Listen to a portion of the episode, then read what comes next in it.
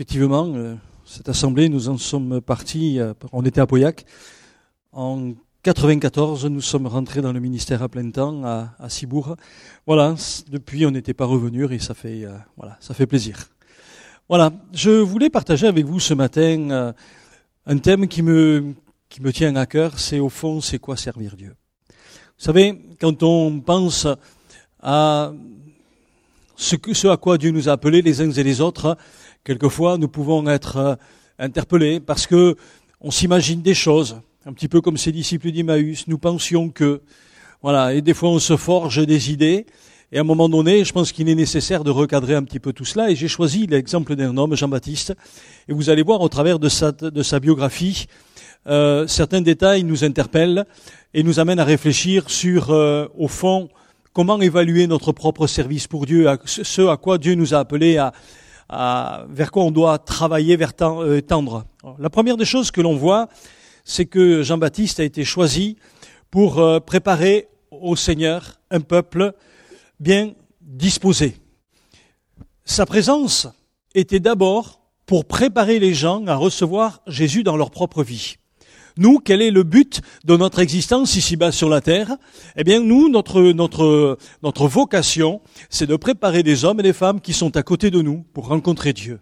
Là où vous habitez, dans votre immeuble, dans votre quartier, là, sur votre lieu de travail, quand vous allez faire les courses ou autre, eh bien, ce que Dieu veut, c'est qu'au travers de votre vie, de votre mentalité, de ce que vous êtes, de ce que vous apportez, vous puissiez préparer les gens à recevoir le Seigneur dans leur cœur, dans leur vie. Cet homme, son rôle, il va le découvrir.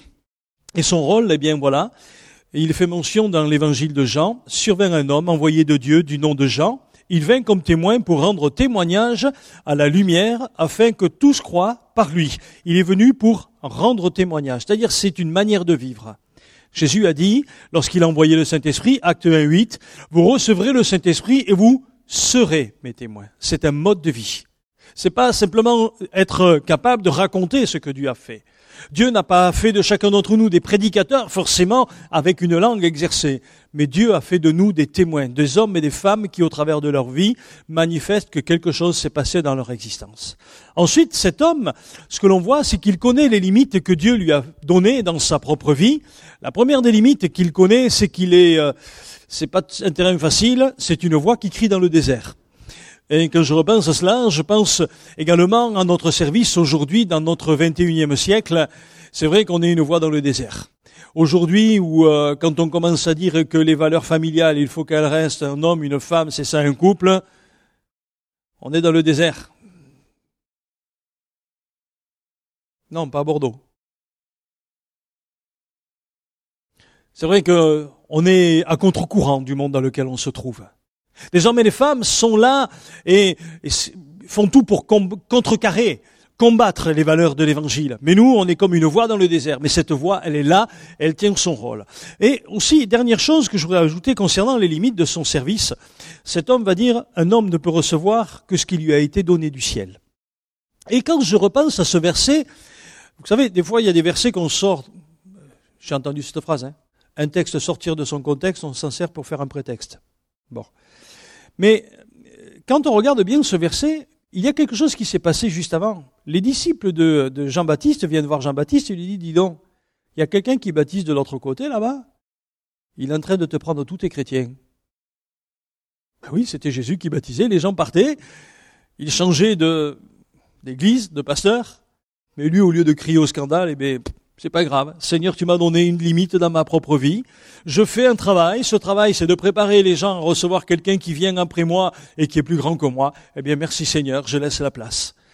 Et euh, il n'y a pas longtemps, on a dans notre mouvement, je ne sais pas si tu en as parlé, on a, on a honoré un frère, enfin un couple pastoral. C'était des anciens, ils s'étaient mis à disposition d'une assemblée à Cahors. Et pendant qu'ils ont euh, servi le Seigneur, eh bien, cette assemblée s'est développée. Et puis à un moment donné, ils ont senti qu'ils devaient laisser la place à un couple pastoral plus affermi, plus euh, parce qu'eux n'étaient que des anciens, ils avaient des limites dans leur propre vie. Ils ont fait appel à un couple pastoral. Ils se sont retirés pour laisser la place à quelqu'un qui avait un ministère pour amener cette église plus loin. C'est eux qui ont pris cette décision. Et moi, je trouve que ça, c'est honorable. Vous savez, chacun d'entre nous, ce qu'on fait, c'est une portion sur le cheminement de la vie de certaines personnes qui sont à côté de nous. Moi, je peux apporter ce que je peux. Voilà. Il y en a d'autres qui vont le faire. Moi, je pensais que j'avais un certain ministère. Dieu m'a dit non. Et puis, je suis heureux dans le service que Dieu m'a demandé de faire, parce que c'est Dieu qui m'accompagne. Est-ce que vous êtes heureux dans le service que vous faites pour le Seigneur? J'aurais voulu être un artiste. J'aurais voulu ceci, j'aurais voulu cela. Ah, si j'étais moniteur d'école du dimanche, si je pouvais chanter comme un tel. Oui, tu as beau vouloir essayer de chanter, mais si tu n'as pas la voix, même si Dieu entend juste quand quelqu'un chante fort, on n'a pas tous les oreilles de Dieu. Voilà, que Dieu nous aide, chacun d'entre nous, à accepter les limites que Dieu a données dans notre propre vie. Ensuite, ce que je vois, c'est le message. Et ça, j'aimerais qu'on on, s'arrête un petit peu. Le message de Jean-Baptiste, c'est un message qui était complètement anachronique. C'était un message qui allait au sens contraire de ce que les gens attendaient certainement. Lorsqu'ils allaient écouter son message, ils s'attendaient à avoir quelqu'un qui les rassure, quelqu'un qui, euh, qui parle des, des, choses qui leur font plaisir. Or, son message, c'est quoi? Voici l'agneau de Dieu qui ôte le péché du monde. Dans son message, Jean-Baptiste disait, eh bien, vous avez besoin de changer de vie. Jésus vient pour pardonner vos péchés. Et je crois qu'on doit rester fidèle à ce message aujourd'hui. C'est vrai qu'on pourrait avoir la tentation de présenter un christianisme qui vient. Euh, moi, j'entends souvent des gens qui disent "Moi, j'aimerais que euh, j'aimerais être rassuré." Un jour, dans une église, il y a même un ancien qui est venu me voir. J'en ai assez que tu nous reprennes tous les dimanches. J'ai besoin d'entendre que Dieu m'aime. Bien sûr, il t'aime. Mais puisqu'il t'aime, il veut changer ta vie. Voilà. Est-ce que tu l'acceptes ou pas? Et moi, je pense qu'on a besoin, nous aussi, de faire attention au message que nous voudrions euh, apporter la Bible nous dit que dans les derniers temps, les hommes ne supporteront plus la sainte doctrine. Ils auront la démangeaison d'entendre, selon la version, une parole qui caressera leurs oreilles. On vit dans un monde où on aime les choses qui sont lisses. On aimerait, euh, il y a des gens qui aimeraient quelquefois que notre message dans, l'Église soit un message qui rassure, un message qui fortifie, qui encourage. Oui, il, encourage à partir du moment où on passe à la croix. Nous avons besoin, chaque jour, eh bien de, de, de, confesser que Jésus est notre vie. On est ce que l'on est parce que Jésus a donné sa vie pour nous. Il a pardonné nos péchés. Et ça, c'est un message qui doit être là. Et je le disais encore tout à l'heure au premier culte, dans une église où on est arrivé, il y avait des moniteurs d'école du dimanche qui ne prêchaient même plus la, la mort de Jésus ou que le sang purifie parce que le sang, ça fait peur aux enfants. C'est quand même bizarre si on n'est pas capable d'expliquer la croix. Non? Il, me semble qu'on doit quand même dire aux enfants qu'ils sont des pécheurs et que Jésus a donné sa vie pour eux. Non, vous êtes d'accord? Eh, Bon, le message doit être le même. C'est vrai qu'aujourd'hui, il faut être positif. Ah, moi, j'aimerais. Je sens qu'il y a des gens, ils aimeraient venir. Ils aiment bien les, les, paroles d'encouragement quand ils viennent au culte. Ah, Seigneur même, allez, je repars, je suis fortifié. Non, le Seigneur a besoin que tu changes ta vie. C'est lui l'agneau de Dieu qui ôte le péché du monde. Son message est là et il doit rester comme cela. Ensuite, je vois que c'est un homme aussi qui sait écouter Dieu. Et je le disais tout à l'heure, mais je, le, j'en suis convaincu. On vit une époque où euh, rien n'est fait pour nous laisser la possibilité de nous concentrer sur Dieu. À toute heure du jour et de la nuit, vous avez une chaîne de télé pour vous diffuser des programmes. À toute heure du, jour et de la nuit, vous pouvez chatter. C'est quand même bizarre. Sur Facebook, il y a des gens, ils ont plein d'amis, mais ils sont incapables de dire bonjour à leurs voisins de palier. C'est phénoménal, cette société. On est occupé à mille et une choses. Dieu aimerait nous parler. Mais nous, Facebook, c'est plus important. Je crois qu'on a besoin de réaliser que Dieu a une parole pour chacun d'entre nous. Ce qu'on a entendu un jour est valable pour une journée. Ce qui est important, c'est que chaque jour on puisse aller trouver le Seigneur, lui parler. Quand tu pries, tu rentres dans ta chambre, tu fermes ta porte. Et là, quand le Seigneur, il te voit, il t'entend dans le lieu secret, il a quelque chose à te dire. Voici cette parole que Jean-Baptiste a reçue. Je ne le connaissais pas, mais celui qui m'a envoyé baptisé d'eau, celui-là m'a dit. Celui sur qui tu verras l'Esprit descendre et s'arrêter, c'est lui, c'est celui qui baptise du Saint-Esprit. Heureusement qu'il avait entendu cette parole, parce que lorsqu'il a vu euh, vraiment Jésus venir pour le baptême, il en a été euh, interpellé, mais il avait été rassuré. Même si lui, son message, face à ce Jésus qui vient pour être baptisé, il va dire, mais c'est pas, c'est pas moi qui dois te baptiser, c'est moi qui ai besoin d'être baptisé par toi. Et Jésus a dit, laisse faire ce qui est convenable. Et je bénis Dieu parce que Jésus lui-même est passé par les eaux du baptême. J'ouvre une parenthèse par rapport à cet après-midi. Les gens des fois disent, vous savez, on n'a pas forcément besoin d'être baptisé. Moi, vous savez, j'ai ma conscience pour moi. J'ai demandé pardon à Dieu. Jésus lui-même a été baptisé. S'il y a bien quelqu'un qui aurait pu être dispensé du baptême, il me semble que c'était bien lui. Jésus lui-même a accepté d'être baptisé dans la même eau que tous les pécheurs. Et ça, c'est quelque chose d'important. Mais il fallait que Jean-Baptiste ait cette révélation. Depuis quand vous n'avez pas reçu une parole de Dieu? Vous savez, des fois, dans la vie chrétienne, les habitudes s'installent.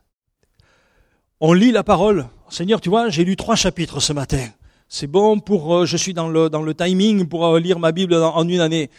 Dieu ne nous appelle pas à lire la Bible au kilomètre. Il nous demande d'écouter sa voix.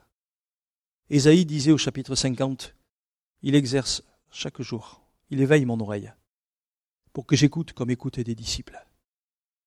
ça, c'est important. Moi, tous les matins, je regarde un petit peu sur Google Actualité les nouvelles du monde. Mais j'aime écouter la voix de Dieu aussi.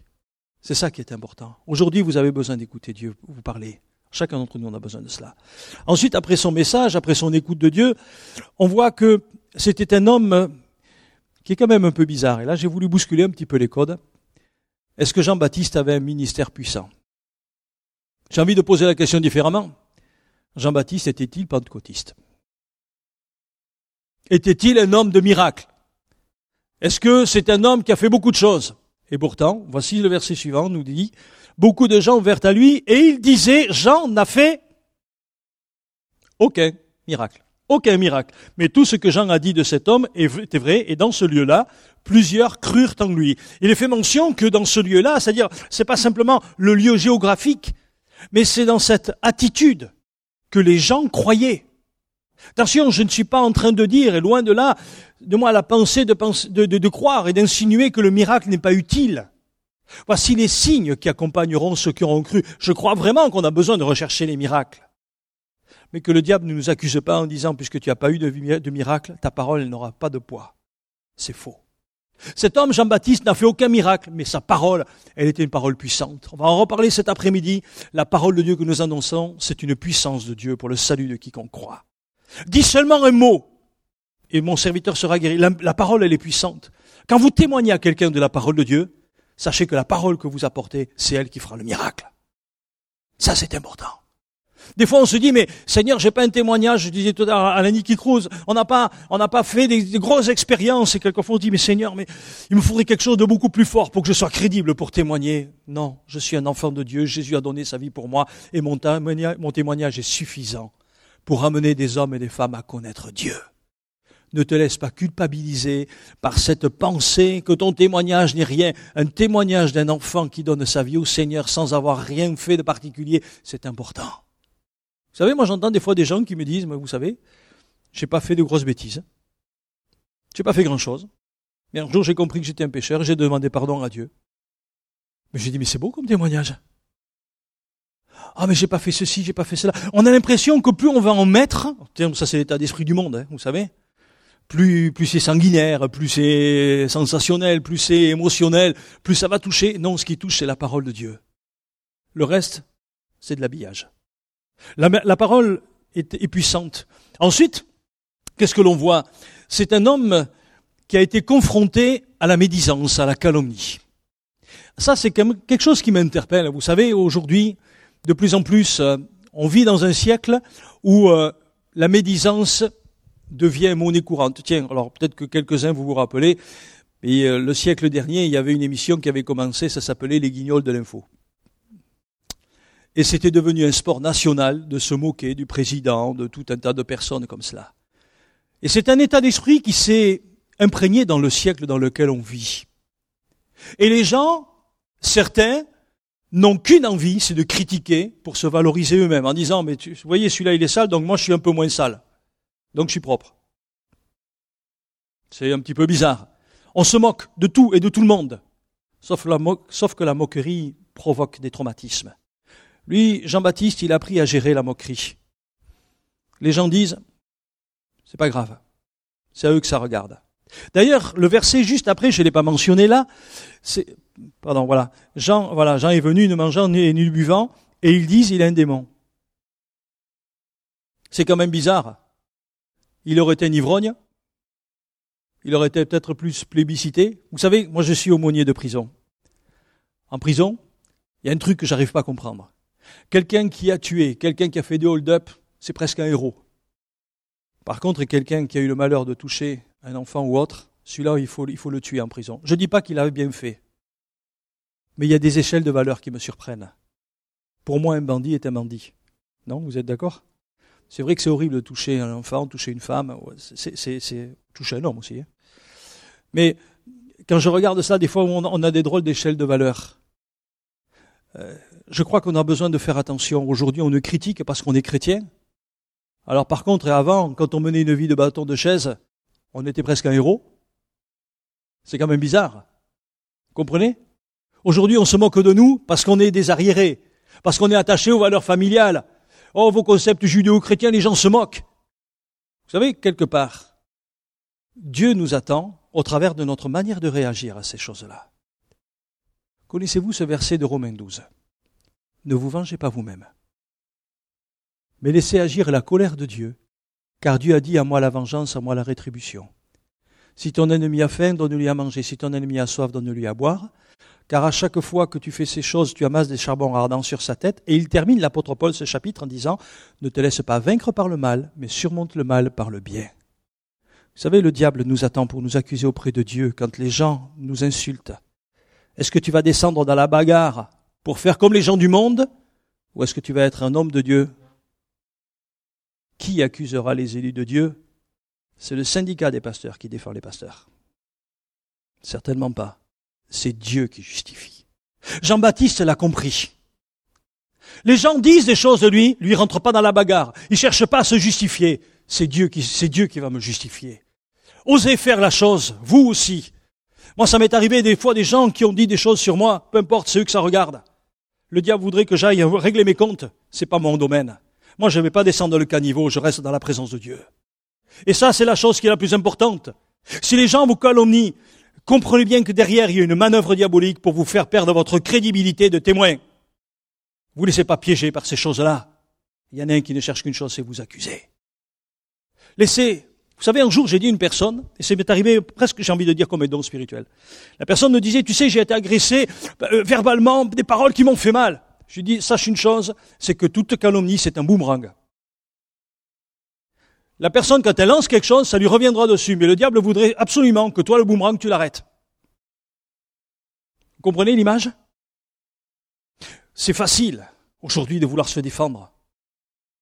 C'est vrai que la pression du monde, c'est, allez, tu vas pas te laisser avoir, t'es pas une mauviette. Et c'est un état d'esprit comme cela. Nous, c'est Dieu qui est notre juge. C'est Dieu qui, qui agit dans nos vies. Je dis pas qu'il faut tout laisser faire, loin de là. Mais il y a des domaines dans lesquels ça ne nous appartient pas et ça appartient à Dieu. Et au fond, ce que je regarde, c'est qu'au travers de notre réaction face aux moments difficiles, c'est là que se révèle notre véritable caractère. Paul, quand il parle, si tu veux choisir, un Timothée 3, si tu veux choisir des anciens, des évêques, des diacres, c'est-à-dire des moniteurs d'école du et autres, ne les écoute pas simplement prier, ça c'est pas le plus important, mais regarde les vivre. Comment ils sont, comment ils sont dans leur caractère. S'ils explosent à la moindre contrariété, c'est pas la peine. Je vais vous le dire d'une manière différente. Vous avez à cœur de servir Dieu, oui, vous êtes plein de qualités, merci Seigneur. Mais si vous avez un fichu caractère, s'il vous plaît, restez à votre place. Ne venez pas détruire une, équipe qui fonctionne bien. Je reviendrai peut-être pas. Mais c'est une chose que je voudrais vous dire de la part de Dieu. Dieu attend des hommes et des femmes qui ont un caractère qui a été crucifié et changé pour sa gloire. Le royaume de Dieu, c'est la paix, la joie. C'est pas la dispute. C'est pas la discorde. C'est pas un endroit où j'arrive, j'ai reçu la vérité de Dieu, c'est moi qui impose. Jean-Baptiste, les gens ont dit, Seigneur, tu t'en occupes et c'est pas mon problème. Et Dieu l'a justifié. D'ailleurs, le verset juste après, dans cet évangile, je ne l'ai pas marqué là, le verset 19 nous dit que Jésus, lui aussi, il est venu, mangeant et buvant, il dit, c'est un mangeur et un buveur, un ami des, des publicains et des gens de mauvaise vie, mais la sagesse a été justifiée par ses œuvres. Il n'a pas cherché à se défendre. La Bible nous dit qu'il était comme un, euh, comme un agneau devant ceux qui allaient le tondre. C'est vrai. Ah, je ne dis pas que les enfants de les, chrétiens, euh, on doit tout laisser faire. Hein. Comme disait quelqu'un, euh, quand on me frappe sur une joue, je tends l'autre, mais après l'autre, il n'a plus rien dit, le Seigneur. Hein. Bon. Mais ce qui est important pour nous à réaliser, c'est que nous sommes différents. Dieu nous a donné d'autres règles. Paul dit à Timothée, l'athlète n'est pas couronné s'il n'a pas combattu selon les règles. Il y a des règles dans le royaume de Dieu. Seigneur, je dois être ton témoin. Qu'est-ce que tu as fait, toi? Lorsque les gens lui ont donné des coups de poing et lui disaient, mais dis donc, prophétise, qui c'est qui t'a donné un coup de poing? Qu'est-ce qu'il a fait, Jésus? Il n'est pas rentré dans un pugilat, mais Dieu l'a béni. Jésus se serait défendu, le tombeau ne se serait jamais ouvert. Tu veux que dans ta vie quelque chose se passe? Fais attention à la manière dont tu réagis. Être un chrétien le dimanche matin quand on est à l'église, c'est facile. L'être le lendemain dans le milieu du travail, quand tu as ton chef qui est pénible et qui te harcèle, là c'est plus compliqué. Mais c'est là que tu es un témoin. C'est au sein de la fournaise. Et j'ai remarqué souvent que Dieu appelle des gens, et, pardon, le signal que Dieu appelle des gens, c'est qu'il les fait passer par des épreuves pour éprouver leur caractère. J'ai souvent vu cela. Si aujourd'hui tu passes par un moment difficile, sache que Dieu te regarde. Et ça, c'est important. Comment on va réagir? Ça, c'est la meilleure des choses. Ensuite, ah oui, c'est un homme qui a douté. Alors là, ça, ça m'interpelle. Vous savez, connaissez ce texte dans, dans l'épître de Jacques? Celui qui doute est semblable au flot de la mer. Donc moi, quand j'ai lu ça, j'ai dit, Seigneur, je n'ai pas le droit d'avoir des doutes. Or, je pense que vous êtes comme moi, à un moment donné, ça nous est arrivé de douter. Ou prier pour quelqu'un, puis cette petite voix, t'es sûr? Mais t'es qui, toi, pour prier comme ça, là? Tiens, au fond, vous savez qui c'est qui est derrière? C'est Dieu a-t-il réellement dit? Vous le connaissez? Vous avez, vous avez fait sa connaissance? Ah, le doute est là, il arrive. Mais le doute, Jean-Baptiste, après à le régler, comment? Eh bien, parce que cet homme est venu trouver, envoyer des gens à Jésus. Il était emprisonné, non pas parce qu'il avait fait quelque chose de particulier. Ayant entendu parler dans sa prison des œuvres du Christ, il fit dire par ses disciples Es-tu celui qui doit venir, ou devons-nous en attendre, en attendre un autre?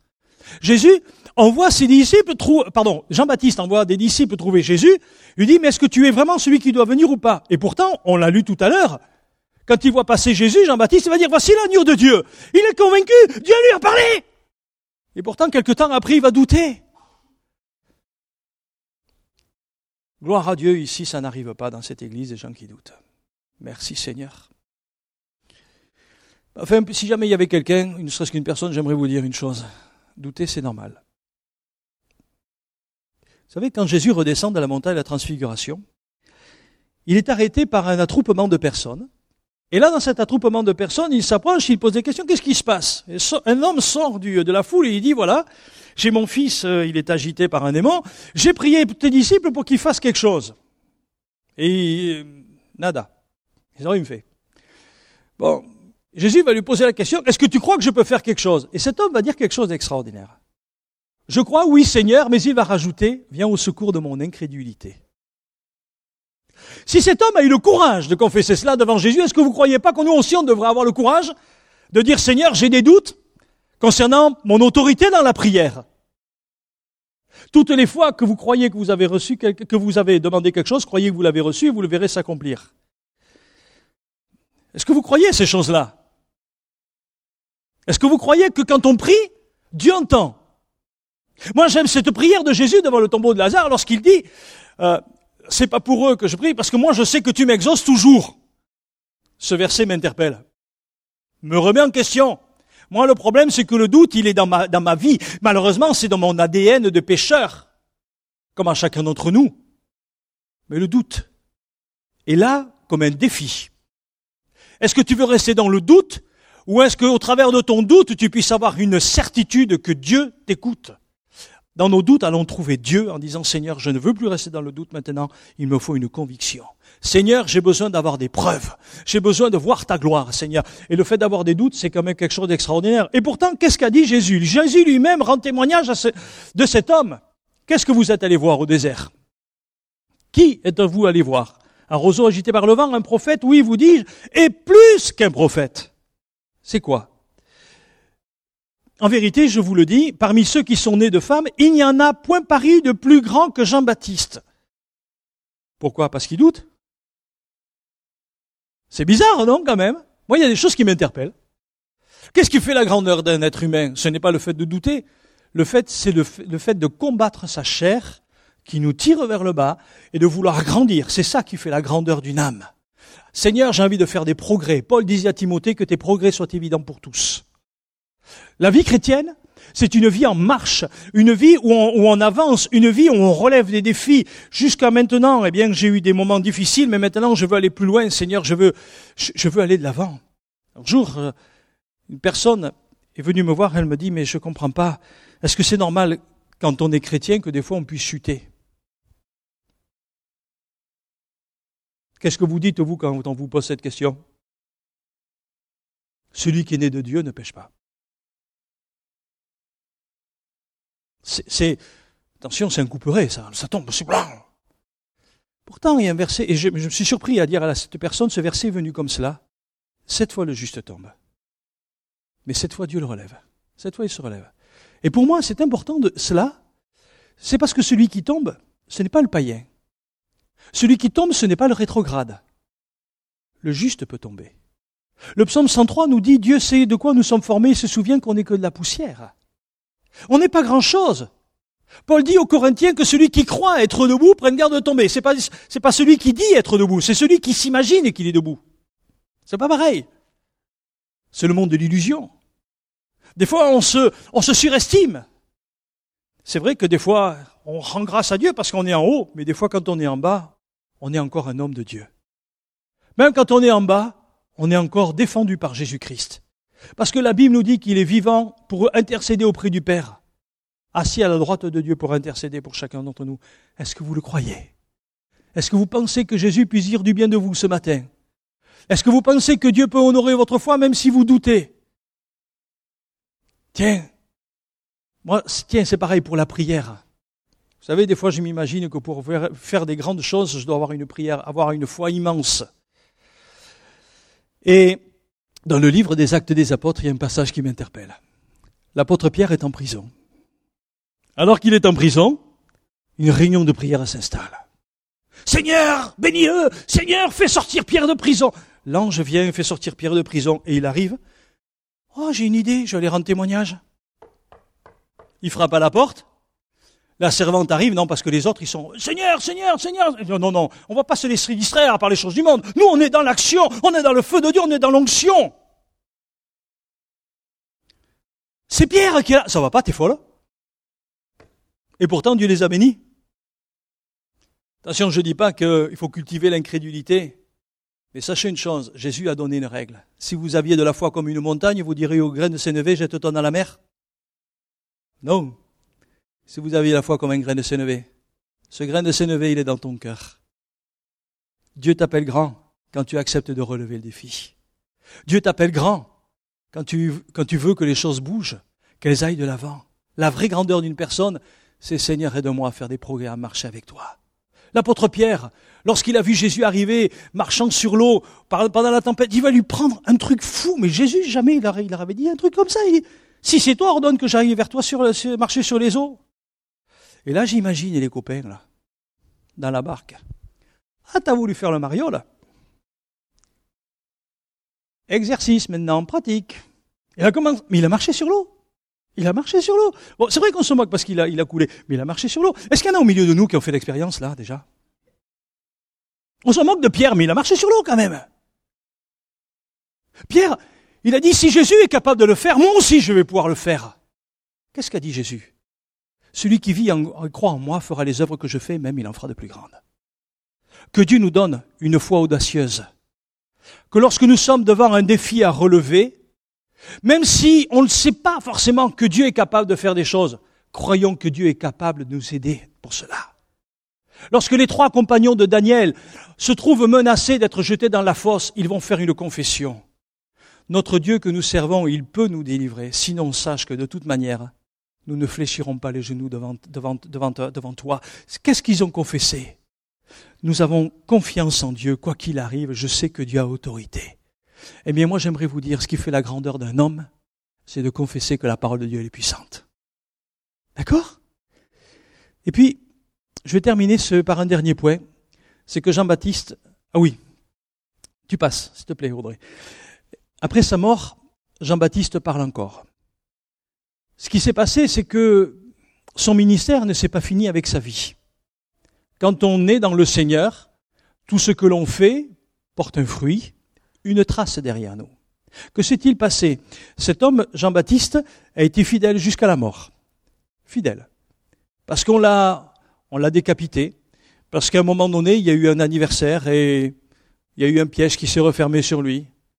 D'ailleurs, Jean-Baptiste, la Bible ne nous dit pas qu'il ait intenté un procès contre le roi Hérode qui a voulu le, le, le tuer pour injustice ou autre. Non, non, il a laissé faire. Ensuite, il a eu un message posthume. Pourquoi? Parce que voilà ce qui est écrit en ce temps-là. Hérode le tétrarque, ayant entendu parler de Jésus, dit à ses serviteurs, c'est Jean-Baptiste, il est ressuscité des morts, et c'est pour cela qu'il se fait par lui des miracles. Que s'est-il passé? Cet homme Hérode, donc au travers, pendant cet anniversaire, va se laisser subjuguer par la danse euh, d'une jeune femme, et puis euh, il va y avoir euh, sa tête qui va être mise à prix, il va être décapité. Et puis le roi pensait que le fait d'avoir fait décapiter cet homme, c'était terminé, plus personne ne venait le reprendre. Ah oui, cet homme, il a eu l'audace, le, culot, de dire au roi de l'époque, tu sais, tu as une femme et c'est pas la tienne, c'est pas bien ce que tu fais. Quoi? Moi je mène la vie sexuelle que je veux, personne n'a rien à me dire. Vous n'avez pas l'impression que c'est un petit peu comme aujourd'hui Plus c'est trash, mieux c'est... Euh, même on pensait qu'au sommet de l'État c'était propre. Enfin bon, je ne parle pas du scooter et du casque. Bon. Mais quand on regarde cela, on pourrait dire, mais qu'est-ce qui se passe? Cet homme, Jean-Baptiste, est mort. Il n'a rien dit. Mais il y a quelque chose qui s'est passé. À un moment donné, dans le pays, un homme se lève. Partout où il passe, il y a des prodiges, il y a des miracles, il y a des démons qui sont chassés, les morts ressuscitent, les, sourds entendent, les aveugles voient, et, tout un tas de choses comme ça. Jean-Baptiste, Hérode entend parler de cela, il dit, mais c'est pas possible, c'est Jean-Baptiste. Qui lui a dit? Vous savez, il y a quelque chose qui se passe quand on sert Dieu. Dieu nous accompagne et son esprit travaille le cœur de ceux qui sont autour de nous. C'est une règle. Un Pierre de douze. Ayez au milieu des païens une bonne conduite, afin que là même les gens vous calomnient comme si vous étiez des malfaiteurs, ils remarquent vos bonnes œuvres et glorifient Dieu au jour où il les visitera. Un Pierre 3, 1 et deux femmes, soyez soumises à vos maris, afin que si quelques-uns n'obéissent pas euh, par la parole, il voit votre manière de vivre, il soit gagné en voyant votre manière de vivre chaste et respectueuse.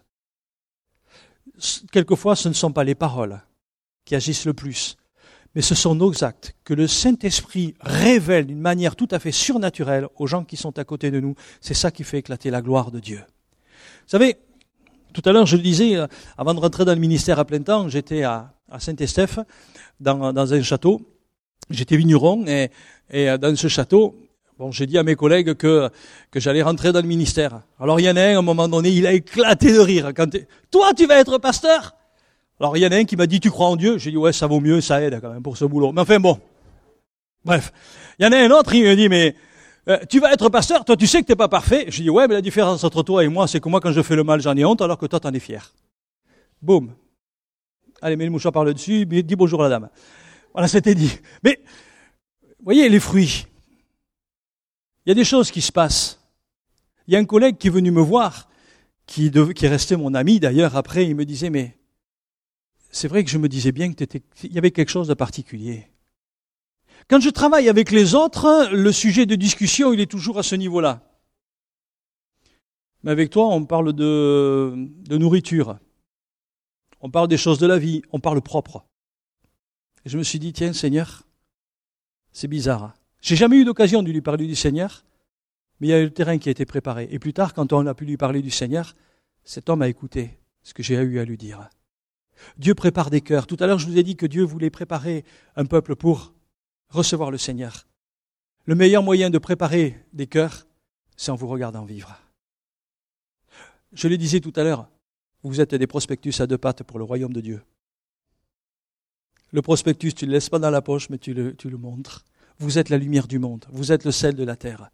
Que Dieu nous aide, les uns les autres. Parce que même si on ne voit pas du fruit au travers de notre propre vie, il va y avoir des choses qui vont se faire à notre insu. Et je vais terminer avec ces deux versets bibliques.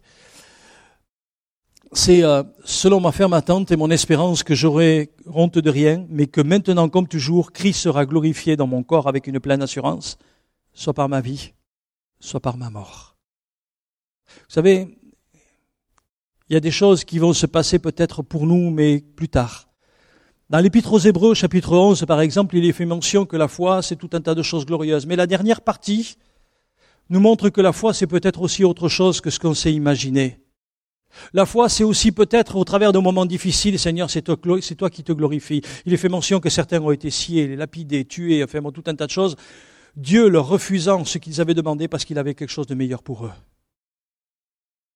Nous, le problème, c'est qu'on a fait un stéréotype. Pour moi, la foi, c'est avoir zéro tracas. J'allais dire zéro blabla, non. Zéro tracas. Jamais être malade. Jamais être au chômage. Jamais vivre des problèmes familiaux. C'est quelquefois les standards qu'on s'est donnés. Mais les règles de Dieu, c'est tout à fait autre chose. Seigneur, il y a des choses je ne comprends pas. Comment ça va se passer? Mais je sais une chose. C'est que je sois vivant ou que je sois mort, il y a des choses qui vont se, se révéler avec le temps. Laisse les choses faire. Et le dernier verset, c'est dans l'Apocalypse. J'entendis du ciel une voix qui disait, écrit, heureux dès à présent les, les morts qui meurent dans le Seigneur. Oui, dit l'Esprit, afin qu'ils se reposent de leurs travaux, car leurs œuvres les suivent. Quand vous allez partir au ciel, vous n'amènerez pas vos, vos lingots. Vous n'amènerez pas votre Porsche, votre yacht. Et j'arrête là la liste, pour pas être indécent. Il y a une chose qui va suivre les œuvres que l'on a faites pour le Seigneur.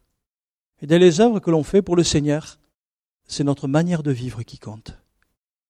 Au fond, si ce matin on devait faire le bilan de notre vie, qu'est-ce qu'on pourrait laisser? Seigneur, tu vois, j'ai été présent à toutes les réunions, j'ai fait ceci, j'ai fait cela. Dieu ne te demande pas ce que tu as fait, mais comment tu as été. Quelque part, un jour, quelqu'un a dit, euh, le plus important, ce n'est pas ce que je fais, mais ce que je suis ce que je suis est plus important que ce que je fais. Si je suis un enfant de Dieu, ce qui est important, c'est que je vive la parole. Que Dieu nous aide, mes frères et mes sœurs. Que Dieu vous aide à être des Jean-Baptiste. Dieu cherche des hommes et des femmes qui vont bouleverser le monde là où vous êtes. Mais il n'a pas choisi mieux que vous.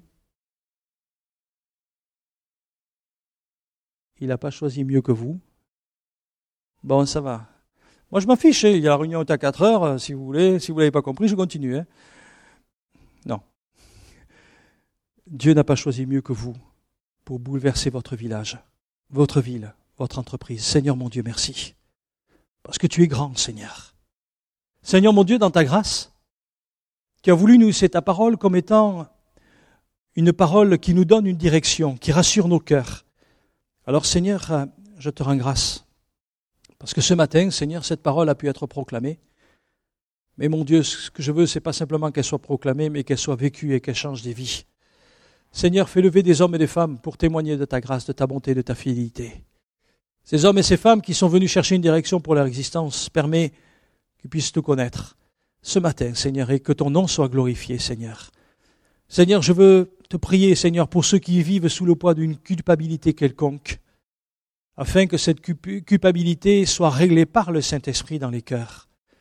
Seigneur, si c'est quelque chose à reprendre et à changer dans, notre, dans, dans la vie, eh bien que nous puissions le faire. Par contre, si c'est une fausse culpabilité, Seigneur, libère. Si notre cœur nous condamne, Dieu est plus grand que notre cœur.